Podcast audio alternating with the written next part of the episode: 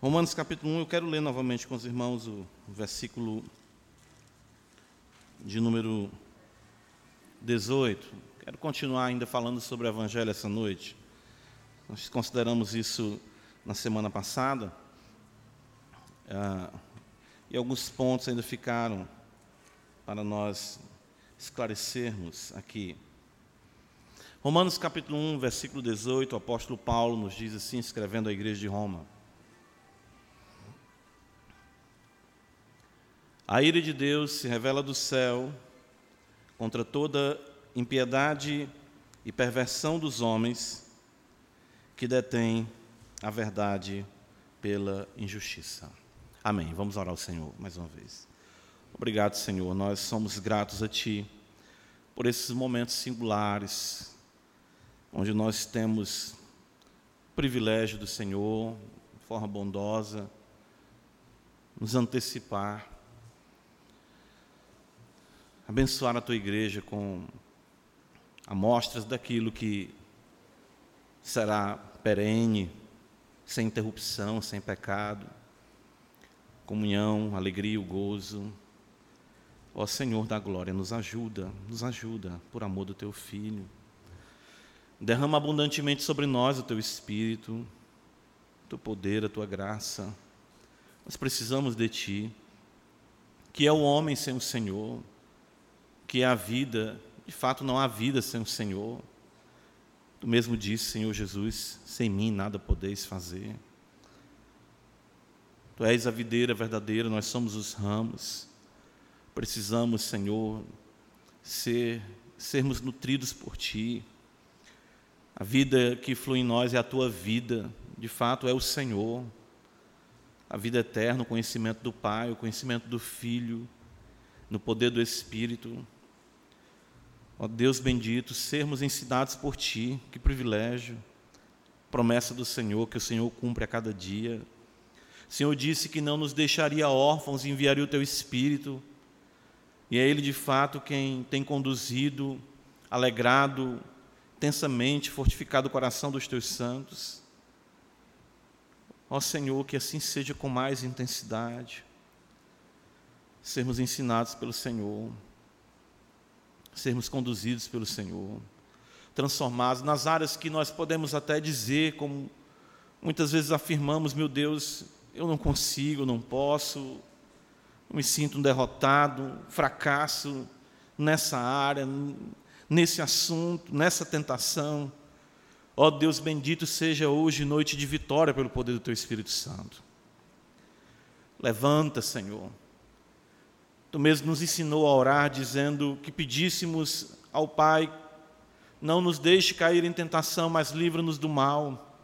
Ó Deus bendito, não deixe os teus servos caírem em tentação. Livra-nos do mal. Teu é o reino, o poder e a glória, Senhor. O maior interessado, ó Deus, no bem-estar da tua igreja é o Senhor, primeiramente. Para nos limpar, nos santificar e nos apresentar como virgem pura diante do Senhor naquele dia. Santificados, Senhor, na fé, fé santíssima, orando no Espírito Santo, guardados de tropeço, não nos deixe, Senhor, nos afastarmos de Ti. Dá-nos a força e a graça para perseverarmos até o fim. São tantos os que, Senhor, ficam no caminho, são tantos os que voltam atrás, mas nós não queremos ser dos que retrocedem, Senhor, para a perdição, mas dos que prosseguem para a conservação da alma. Nos ajuda, Senhor, a retermos firme a confissão, retermos firmes, Senhor, a esperança, porque quem fez a promessa é fiel, a tua palavra nos ensina isso. Ajuda-nos, derrama abundantemente do teu amor sobre nós para que te amemos como te é devido. E isso venha a se refletir, Senhor, em toda a nossa vida, em todas as áreas. Permeia, Senhor. Não existam áreas em nossas vidas que sejam é, impermeáveis ao teu evangelho, pelo contrário. Onde parece que o Senhor menos tem acesso, menos possibilidade de ação, seja aí que o Senhor triunfe. Sejam, Senhor, as mazelas da nossa vida palco para a demonstração da tua glória. seja Senhor, para que o teu nome assim cada vez mais seja exaltado. Abençoa a tua igreja. E eu sei que o que tu começou em nós, como diz o Santo Apóstolo, tu há de completá-lo até o dia de Cristo Jesus. O Evangelho é vencedor. O Evangelho é o poder do Senhor. E nós cremos, assim afirmamos e assim oramos, em nome de Jesus. Amém. Que beleza é o Evangelho, irmãos.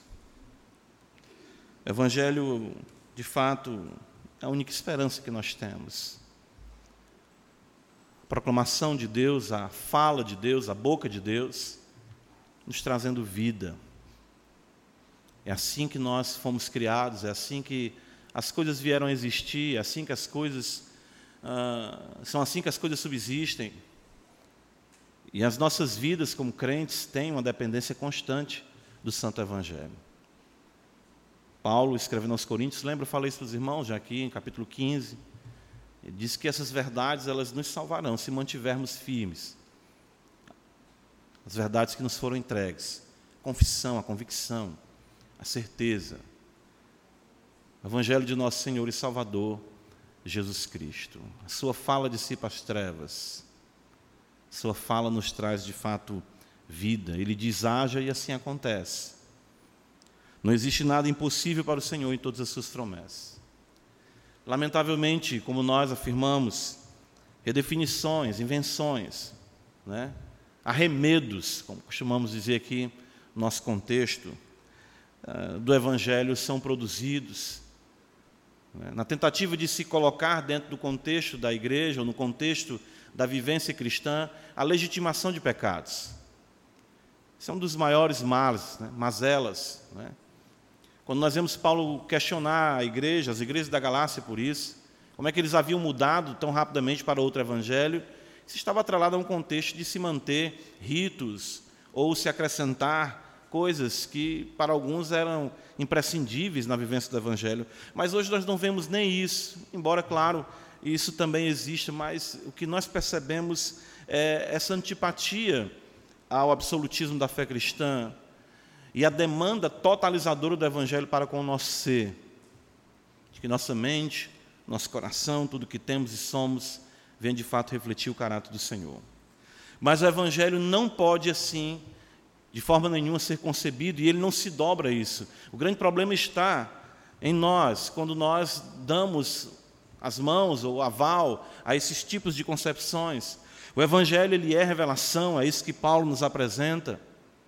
Paulo escreve à igreja de Roma, no coração do mundo, o império, e ele mostra exatamente que não é a grandiosidade de Roma, não é o, a realidade cosmopolita dos que ali habitavam, o avanço, seja o que for, político, enfim, que poderia transformar a vida dele, a vida dos romanos, mas sim o Evangelho, que é o poder de Deus, como ele fala no versículo 16, para a salvação, para a redenção. A justiça de Deus se revela no Evangelho, o caráter de Deus, o reino de Deus. Nós temos no Evangelho tudo isso. E o apóstolo Paulo destaca exatamente isso, que o fato dos homens, ah, o fato dos homens existirem e entenderem, ou poderem entender ah, o seu mundo, isso é dependente totalmente de Deus. A criação, o Gênesis nos mostra isso. O fato de Deus falar com o homem, o fato de Deus se revelar ao homem, o fato de Deus condescender, tudo isso é muito singular. Nós temos que jamais esquecermos isso. Nós estamos aqui sentados, nós estamos com esse livro aberto, porque Deus ele teve o cuidado, ele se empenhou em condescender conosco, em falar conosco em uma linguagem humana, a fim de que nós fôssemos ensinados por ele, instruídos por ele e tivéssemos vidas próximas a Ele, de fato tivéssemos vida, vida que dele procede. Paulo diz isso, quando ele fala da revelação, quando ele fala exatamente desse condescender divino. Claro que num contexto geral, como nós costumeiramente chamamos daquilo que é comum, a graça comum ou a revelação geral, mas o fato é que Deus ele é conhecido de todos os homens. E nós, como igreja, temos exatamente essa revelação registrada de forma ah, proposicional, com sentenças, com, com a didática do Espírito, usando os seus santos apóstolos, usando exatamente os seus servos profetas para nos ensinarem. E nós sabemos da importância eh, de que a, a, o Evangelho apresenta a primazia, Deus em primeiro lugar, o que é que é revelado do céu não são os interesses humanos. O que é que é revelado do céu é exatamente a, a, grandiosidade de Deus e um Deus que age e de fato reage em ira, porque Ele é santo, porque Ele é justo, porque Ele é verdadeiro. Isso é totalmente inconcebível para a humanidade que confecciona os seus deuses e seus ídolos à sua semelhança e não aceita que haja qualquer insatisfação da parte de qualquer divindade para com as suas promiscuidades e libertinagens.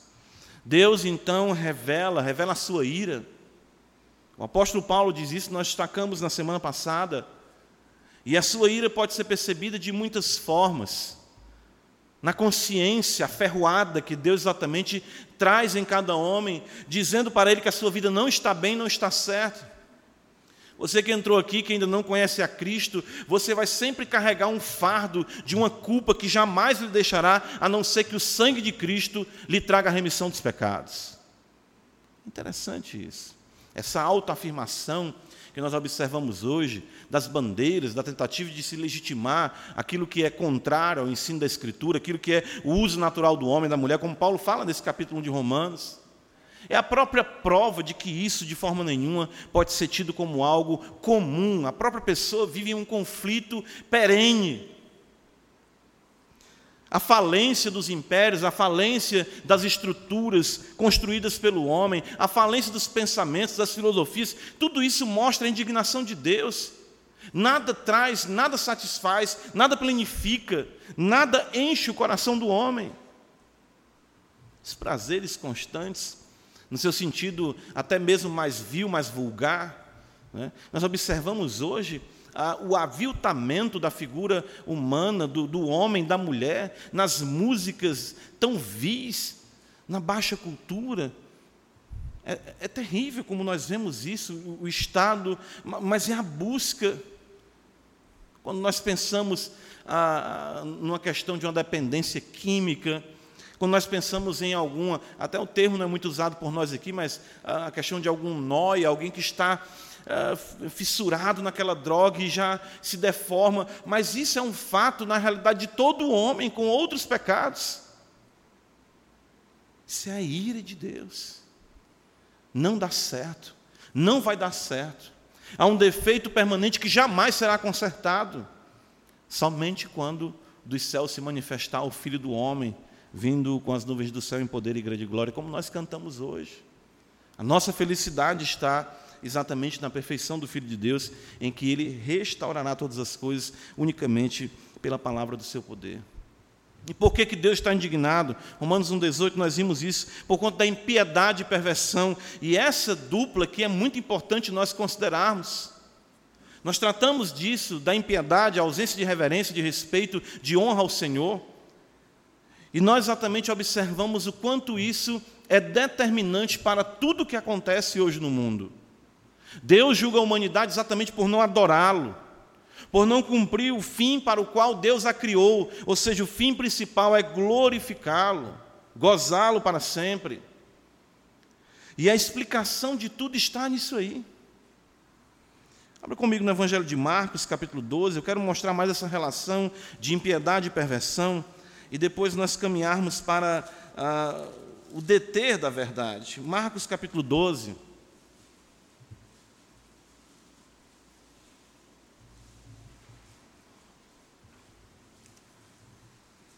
Versículo 28. O Senhor Jesus, indagado por um dos escribas,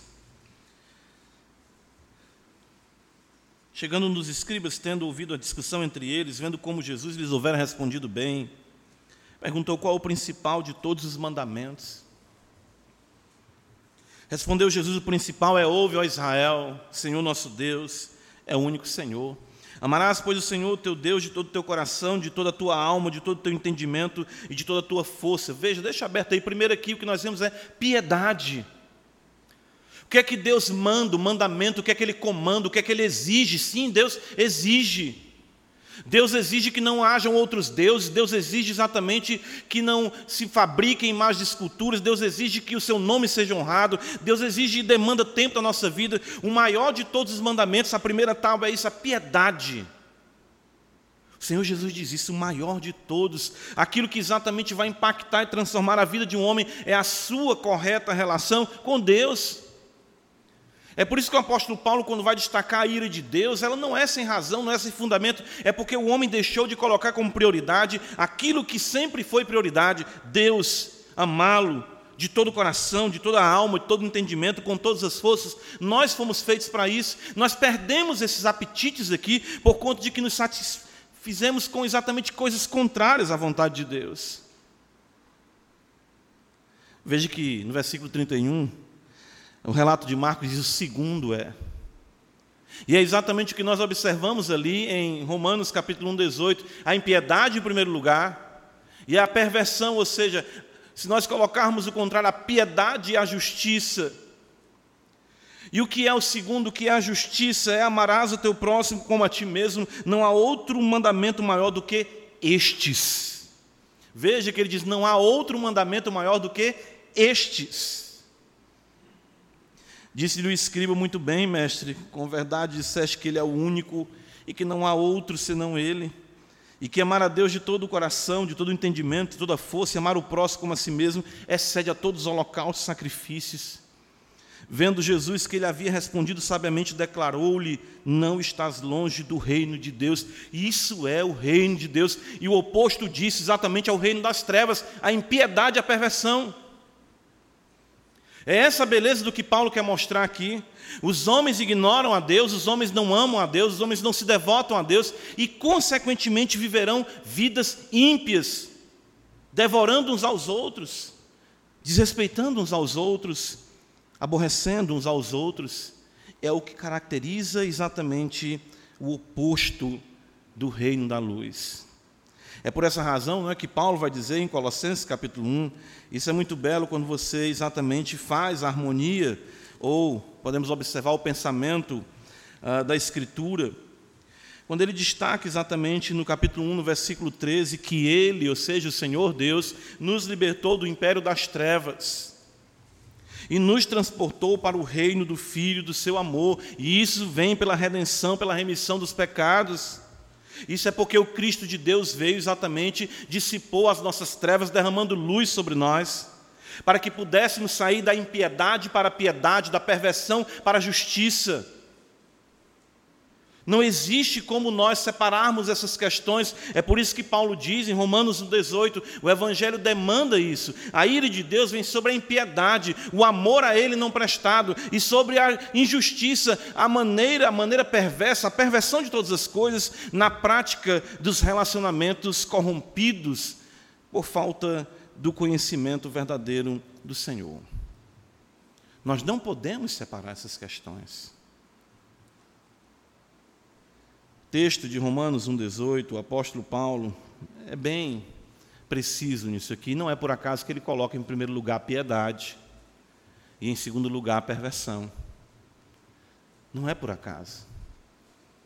É por isso que nós vamos observar exatamente que todo o problema hoje do mundo é a ausência de culto, de adoração a Deus, de bendizer-lhe o seu santo e poderoso nome. Nós temos a violação na perversão, observe a ira de Deus, se revela do céu contra toda impiedade e perversão, de todo o padrão de justiça estabelecido pelo Senhor. E é isso que nós vamos observar em toda a demanda das Escrituras: vida com Deus, vida com o próximo. Os homens querem ter vida com o próximo, viver em sociedade, mas sem terem vida com Deus. Isso é impossível. Nós podemos ter até um certo uh, consentimento, uma certa concordância por interesses, os quais são completamente vis quando comparados com a palavra de Deus. A ausência da reverência, a ausência da piedade, a ausência de culto, a ausência de temor a Deus, redunda exatamente em toda prática de perversão, em toda prática de injustiça. Escrevendo a Timóteo, veja, abra comigo a escritura, Paulo mais uma vez também mostra uh, o cuidado que nós devemos ter para que não venhamos uh, separar essas coisas. É importante para nós, como crentes, termos o cuidado de que o conhecimento da justiça, de fato, a vida de piedade, ela redunde, ela venha do conhecimento verdadeiro e ela redunde em uma prática justa. Veja o que está escrito em 2 Timóteo capítulo 3.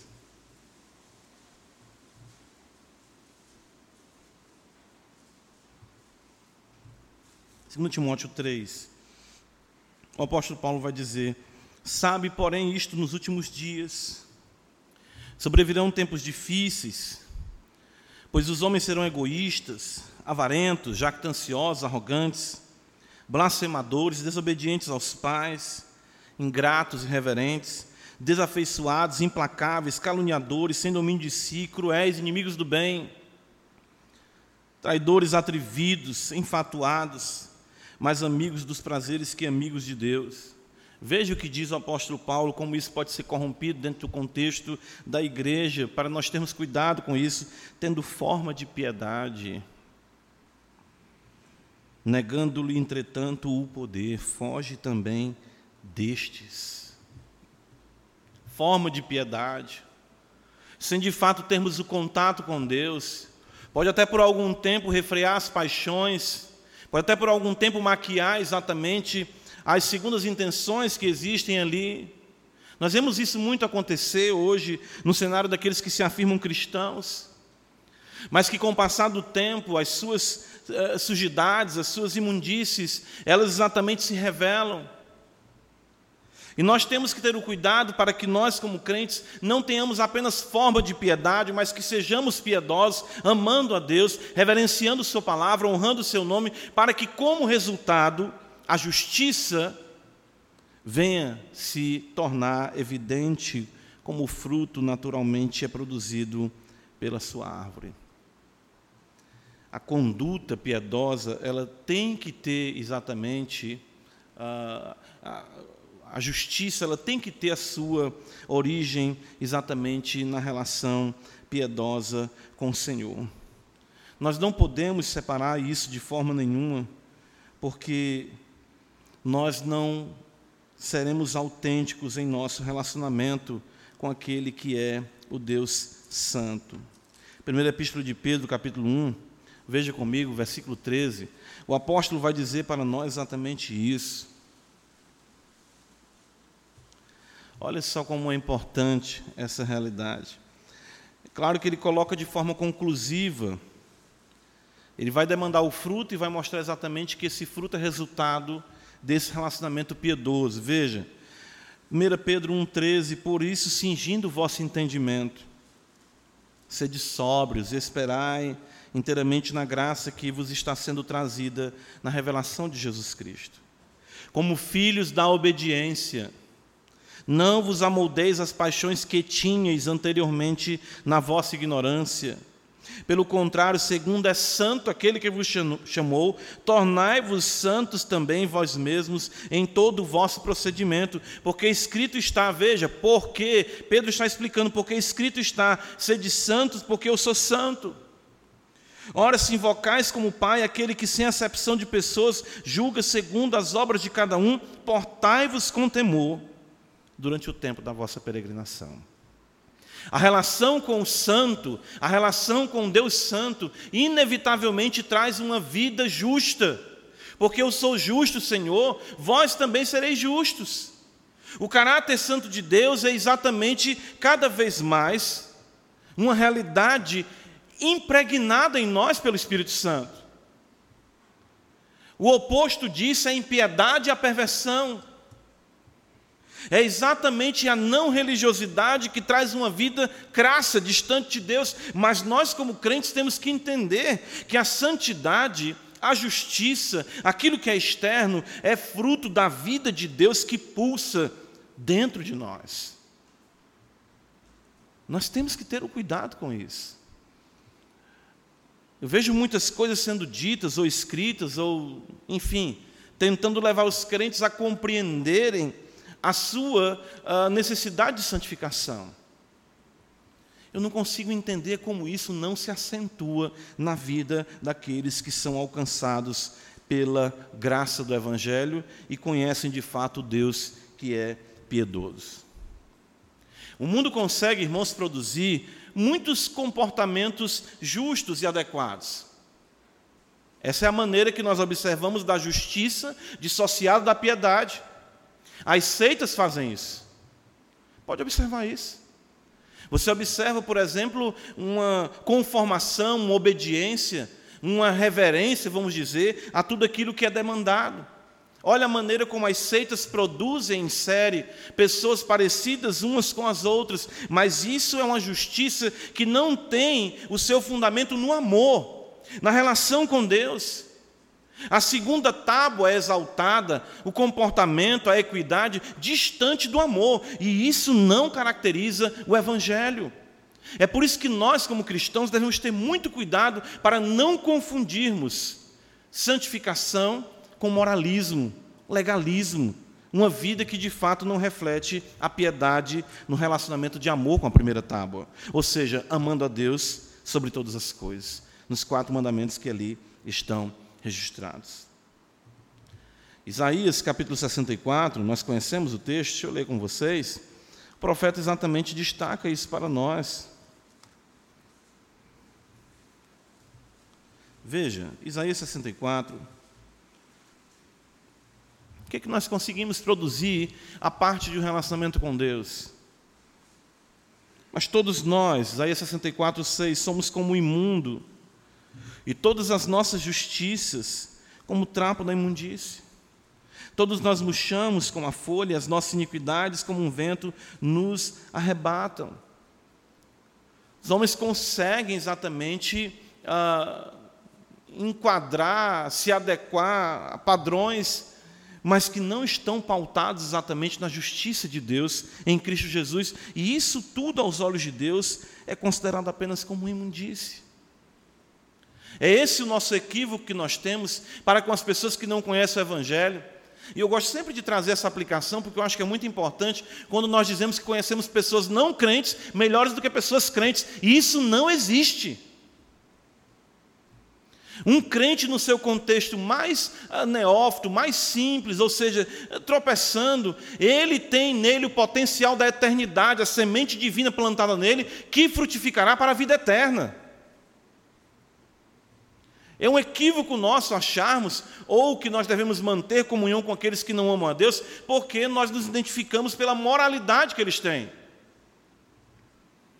O Evangelho nos manda denunciar, é por isso que Paulo fala de impiedade e perversão. Porque você pode até encontrar uma pessoa que não vive de forma tão pervertida, mas ela é culpada de impiedade porque ela não adora a Deus. Por isso que nós temos que apresentar o Evangelho dessa forma. Você vai encontrar pessoas, nunca beberam, é, né, não é a praxe isso aí? Nunca bebi, nunca matei, nunca fumei, sempre tive a mesma mulher, vivo o meu trabalho, sou um cidadão, uma cidadã, mas você é ímpia. Você é ímpio, porque você não adora a Deus. Não, eu adoro a Deus. Você adora a Deus do seu jeito, isso é impiedade você tem que adorar a Deus conforme Ele estabeleceu em Jesus Cristo, nosso Senhor. É muito importante quando nós entendemos também isso e aplicamos essa realidade de piedade e justiça, colocando, ah, como o apóstolo Paulo coloca de forma negativa, colocando de forma positiva. Essa, esse equívoco que nós temos também como crentes de acharmos que de alguma forma a sociedade será reformada com os valores cristãos. Jamais a sociedade será reformada ao ponto de termos uma terra justa. Jamais. Isso pode até durar por algum tempo, alguns efeitos de alguma convivência ou de alguma influência do Evangelho, mas não há piedade, porque o que sustenta a justiça é piedade. O que sustenta o comportamento adequado é vida com Deus. É por isso que você vai observar. Né? Eu, é interessante isso. Eu, Uh, sempre vejo isso com a minha esposa. A gente vê alguns vultos na história, uh, algumas histórias de vida, até mesmo reproduzidas em filmes. Eu sei que os irmãos devem gostar, a minha semelhança de, de, filmes baseados em fatos reais, eu gosto muito, né? E às vezes a gente vai ver alguma pessoa ter um vulto, é um destaque na sociedade, ele faz alguma coisa, você vai observar, ele foi casado cinco vezes. Você vai observar, ele é um fracasso em casa. Você vai observar, ele é um homem que tropeça nas coisas mais simples, mas é um, uma potência. Quem vai ignorar né, a capacidade uh, do primeiro-ministro da Inglaterra na Segunda Guerra Mundial? Mas até mesmo a série mostra aí a realidade de um homem desprovido de domínio próprio. Né? Quem é que vai ignorar exatamente a capacidade de Winston Churchill? Né? Mas quando você olha, você vê um homem desprovido de domínio próprio, de, enfim, conhecimento de fato do que é a graça de Deus. Nós temos que entender que o Evangelho, veja, 2 Pedro capítulo 3, ah, ah, ah, isso é muito importante para nós aprendermos, né? claro, a filtrarmos as coisas que são positivas, mas jamais atribuirmos, por conta de observarmos indícios de justiça, que ali haja piedade. Porque nós sabemos que esse mundo, nós só podemos ter vidas piedosas, de fato, condutas autênticas, fundamentadas em vidas piedosas, se de fato essas vidas, claras, estejam em comunhão com o Senhor. Segundo Pedro 3,13, ele diz, nós, porém, segundo a sua promessa, esperamos novos céus e nova terra, nos quais habita a justiça. Interessante isso, né? Por que, que habitará aqui a justiça? Porque Deus morará com os homens o Deus piedoso. A piedade será a totalizadora do cosmos. Então nós teremos exatamente piedade e justiça. O novo céu, nova terra habita justiça, porque Deus fará a morada com os homens. E sendo Ele o Deus piedoso, o impacto da Sua glória será plena, sem pecado, ah, nós todos sem pecado, refletindo a Sua glória. E a justiça, então, conhecimento do Senhor, cobrirá a terra como as águas cobrem o mar. Nós precisamos ter o cuidado e a compreensão do Evangelho, uh, e até mesmo o ensino do mesmo para os nossos familiares, para os nossos uh, entes queridos, para os amigos, e aprendermos a pregar, aprendermos a apresentar uh, a ira de Deus, a revelação do Senhor, e o fato de que, embora você encontre alguém que tem até uma vida, vamos dizer, justa, mas ela não é piedosa. Por isso que Paulo coloca de forma muito bela e casa isso, quando ele diz que a ira de Deus se revela do céu contra toda impiedade e perversão dos homens. Volta comigo para Romanos 1,18, ele diz: dos homens que detêm a verdade pela injustiça. Esse é o nosso próximo ponto. Irmãos, existe uma ação, melhor, existe uma conspiração humana contra tudo o que é divino e, portanto, verdadeiro. O Evangelho denuncia isso. O Evangelho mostra que não existe apenas um antagonismo legítimo de Deus para com o homem. Veja, um antagonismo legítimo. Porque Deus, sendo justo e sendo santo, a sua ira é manifesta, não como algo intempestivo ou sem domínio que é característico do homem, mas como sua justa reação ao pecado que lhe ofende e lhe afronta. Mas há da parte do homem uma inimizade para com Deus, Paulo fala isso em Romanos capítulo 8. E o que nós observamos é que existe uma conspiração humana contra o Senhor, Deus contra o Criador. Salmo 2, abre comigo a escritura, isso é conhecido dos irmãos, é maravilhoso quando nós constatamos isso.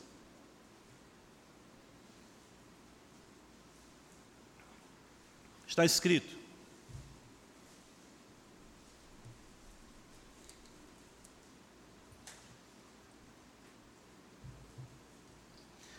porque se enfurecem os gentios. E os povos imaginam coisas vãs. Os reis da terra se levantam e os príncipes, os príncipes conspiram contra o Senhor e contra o seu ungido, dizendo: Rompamos os seus laços e sacudamos de nós as suas algemas. Ri-se aquele que habita nos céus, o Senhor zomba deles. Na sua ira, veja, o apóstolo Paulo fala em Romanos 1,18 da ira de Deus. Na sua ira, a seu tempo, lhes há de falar, e no seu furor se confundirá. Eu, porém, constituí o meu rei sobre o meu santo monte Sião. Proclamarei o decreto do Senhor. Ele me disse: Tu és meu filho. Eu hoje te gerei. Pede-me e eu te darei as nações por herança, e as extremidades da terra por tua possessão. Com vara de ferro as regerás e as despedaçarás como um vaso de oleiro. Agora, pois, ó reis, sede prudentes, deixai-vos advertir, juízes da terra. Servi ao Senhor com temor e alegrai-vos nele com tremor. Beijai o filho para que se não irrite e não pereçais no caminho, porque dentro de pouco se lhe inflamará, veja mais uma vez a menção, a ira. Bem-aventurado todos que nele se refugiam. Irmãos, nós temos que compreender e, e, e também tirar essa visão utópica de que o mundo está fazendo alguma coisa que seja benéfica ao Evangelho, ou que pretenda ajudar o Evangelho, ou que seja favorável à igreja. Isso não existe, não existiu e nem existirá. O que nós observamos aqui é que há uma conspiração, e partindo das próprias autoridades, manipuladas por forças malignas, sim, que conspiram, se unem para se oporem ao seu ungido. E aqui, claro, é uma referência a Cristo. O que nós observamos desde o princípio estabelecido ali no Gênesis é que os homens querem a semelhança do capítulo 11 na Torre de Babel tornarem célebre o seu nome. As sociedades, os homens se unem em torno cada vez mais ah, daquilo que é contrário à vontade de Deus. E nós temos como igreja que estar preparados para isso. O apóstolo Paulo disse que os homens detêm a verdade pela injustiça. Por essa razão, Deus não deixará de aplicar, de aplicar o seu juízo. O texto diz aqui que o Senhor habita no céu, o Senhor ri deles, o Senhor zomba deles. Tudo que nós observamos à nossa volta é mentira. Por isso que o objetivo dos homens é deter a verdade pela injustiça. Isso é tão percebido em vários cenários, do, tanto do Antigo como do Novo Testamento. Mas veja como é interessante no Evangelho de João, abre comigo no capítulo de número 11. Ah, os fariseus e os escribas são, são, são ícones clássicos desse tipo de comportamento. Evangelho de João, capítulo 11, versículo 47, diz assim: Olha.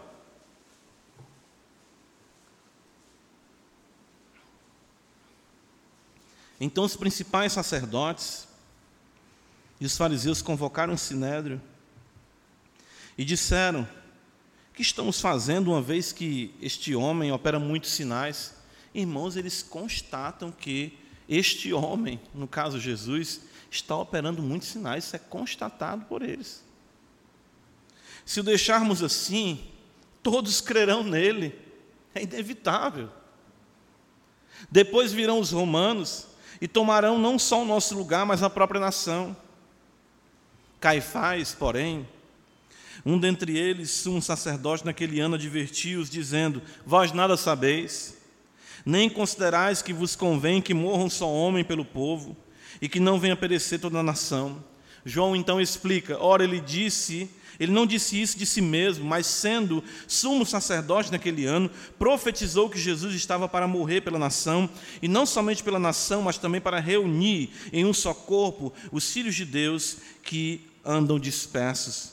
Mas olha a conclusão: desde aquele dia resolveram matá-lo, deter a verdade pela injustiça.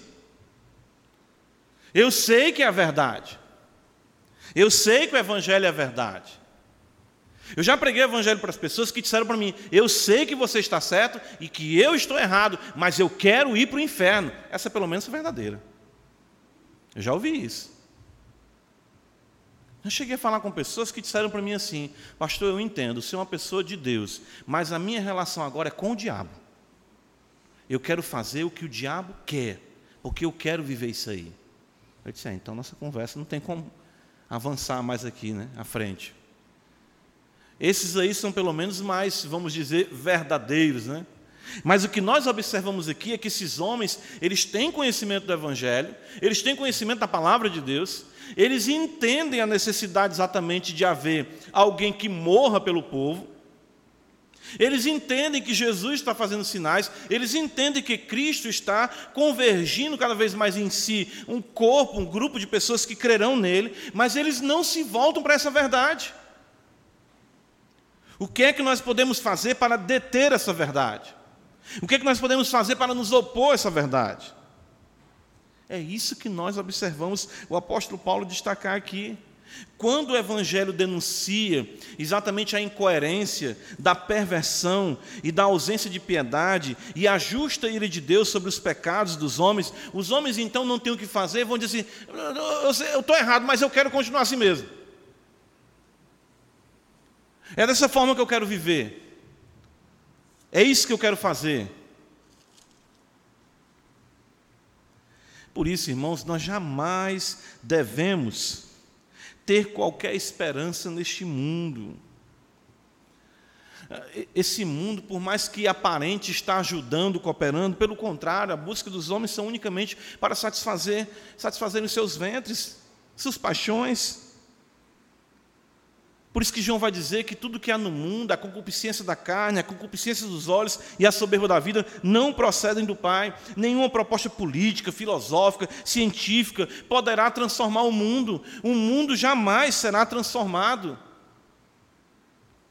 por forças humanas. O Evangelho anuncia essa falência humana. O Evangelho anuncia e mostra esse antagonismo.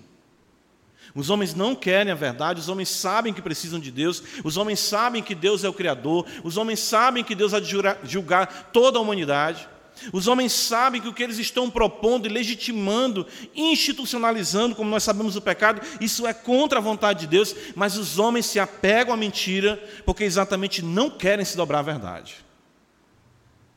Isso é muito importante quando nós consideramos a justa ira de Deus e a realidade do inferno. Às vezes as pessoas questionam muito, mas tormento eterno? Sofrimento eterno? Como pode Deus colocar o meu pai ou a minha mãe no inferno para sempre? O seu pai e a sua mãe odeiam a Deus até que se constate um arrependimento de fato.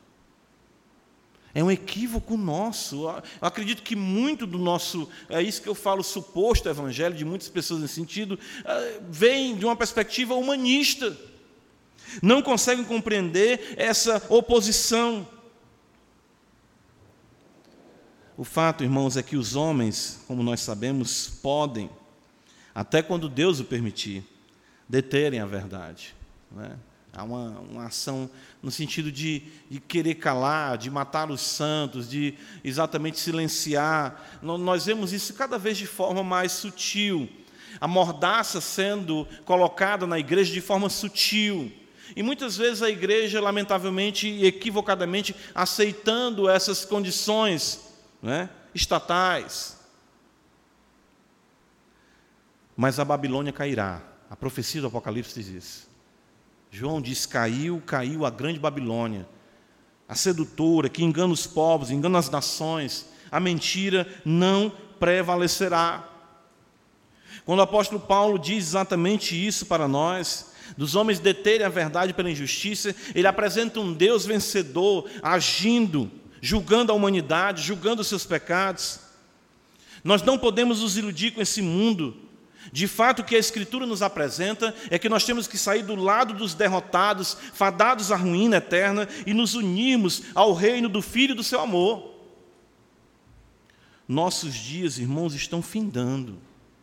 E nós devemos observar se nós estamos andando de mãos dadas, exatamente com um mundo que procura cada vez mais deter a verdade pela injustiça.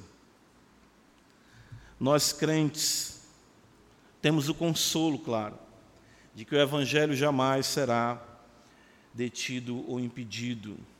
Segundo aos Coríntios capítulo 13, Paulo diz algo muito importante. Ele diz exatamente para nós isso, no versículo número 8. Uh, ah, ele fala: porque nada podemos contra a verdade, senão em favor da própria verdade. O Evangelho veio triunfar e ele triunfará em nossas vidas.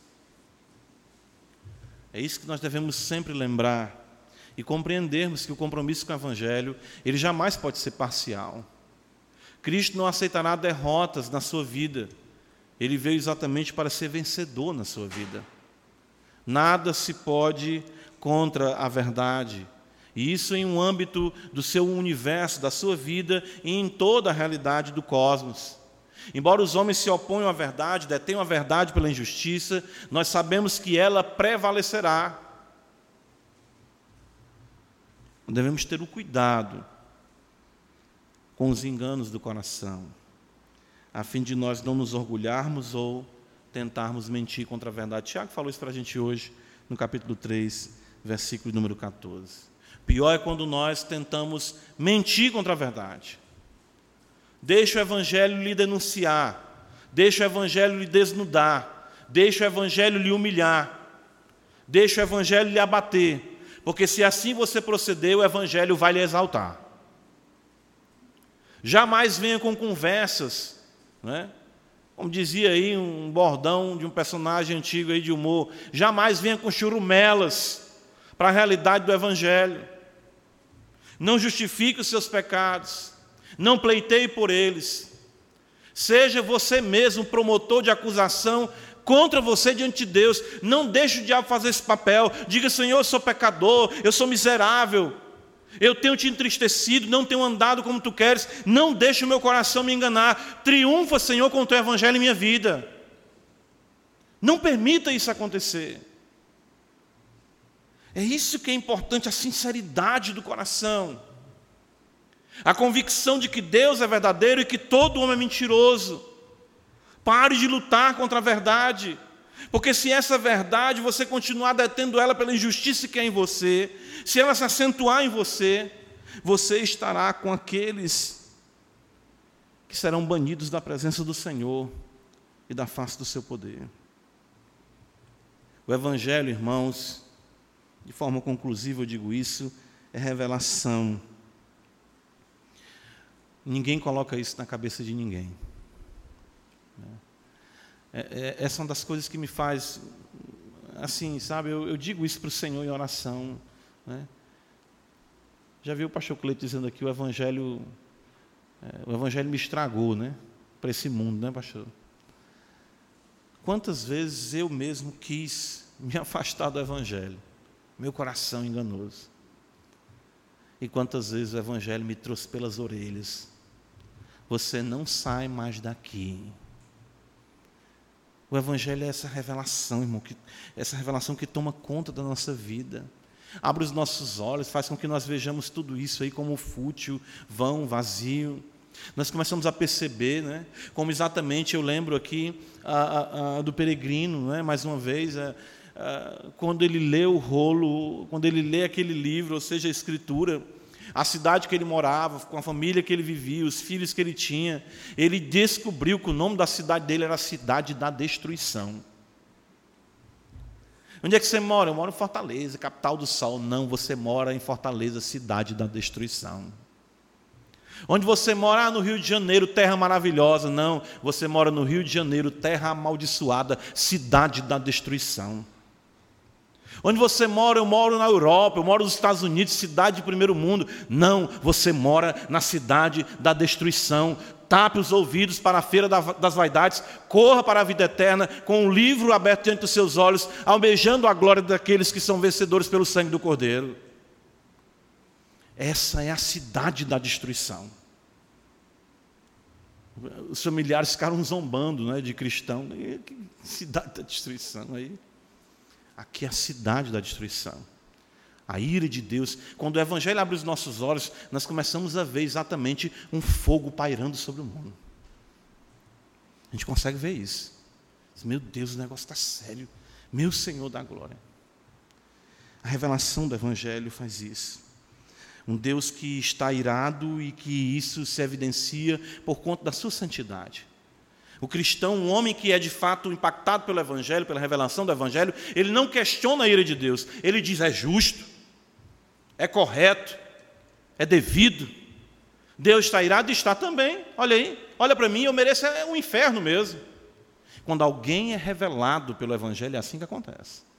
Não, mas eu acho tão assim, Deus ficar irado. Não, Deus nem amor. Isso aí é conversa, isso é balela de quem exatamente não entendeu a grandiosidade da santidade de Deus. O Evangelho mostra exatamente isso para nós: a necessidade de devoção e de vida justa. Não para nós sermos salvos, mas porque somos salvos. O Deus piedoso habita em nós e Ele exatamente erradica em piedade a cada dia, nos faz homens e mulheres piedosos, para que venhamos cada vez mais andar de acordo com a justiça, não mais em perversão, distantes da vontade de Deus. A impiedade e a perversão resumem a mazela humana. Todos os seus males estão aqui resumidos. Por que, que o mundo está como está? Falta de piedade. Que redunda em quê? Em perversão que é que pode mudar o mundo? Piedade. Amar a Deus trará o quê? Justiça. O lamentável é que a cegueira ainda leva os homens a se oporem em vez de se renderem à verdade. O Evangelho diz isso muito claro para nós.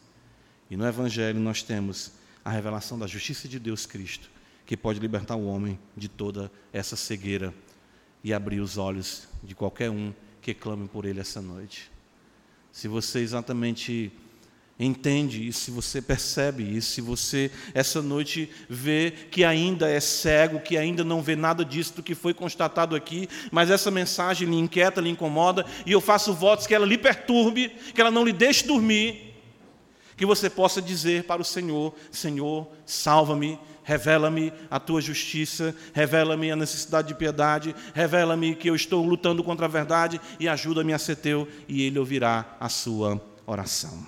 Que Deus nos ajude. Amém. Senhor da glória, revela-te, Senhor, magnificamente essa noite, mais uma vez. Como assim tu tens feito, assim faz mais ainda, para que as trevas sejam dissipadas para que a piedade prevaleça no coração daqueles que tu já resgatou e aqueles ainda que vivem impiamente possam ser trazidos, Senhor, a serem piedosos. Isso se reflita em vidas cada vez mais ajustadas à tua vontade.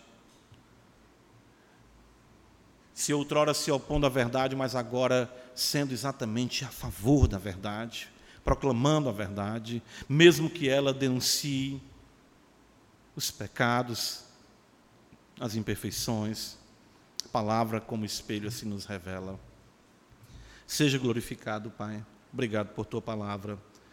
Possamos vivê-la no poder do Espírito, em Cristo Jesus, nosso Senhor. Amém.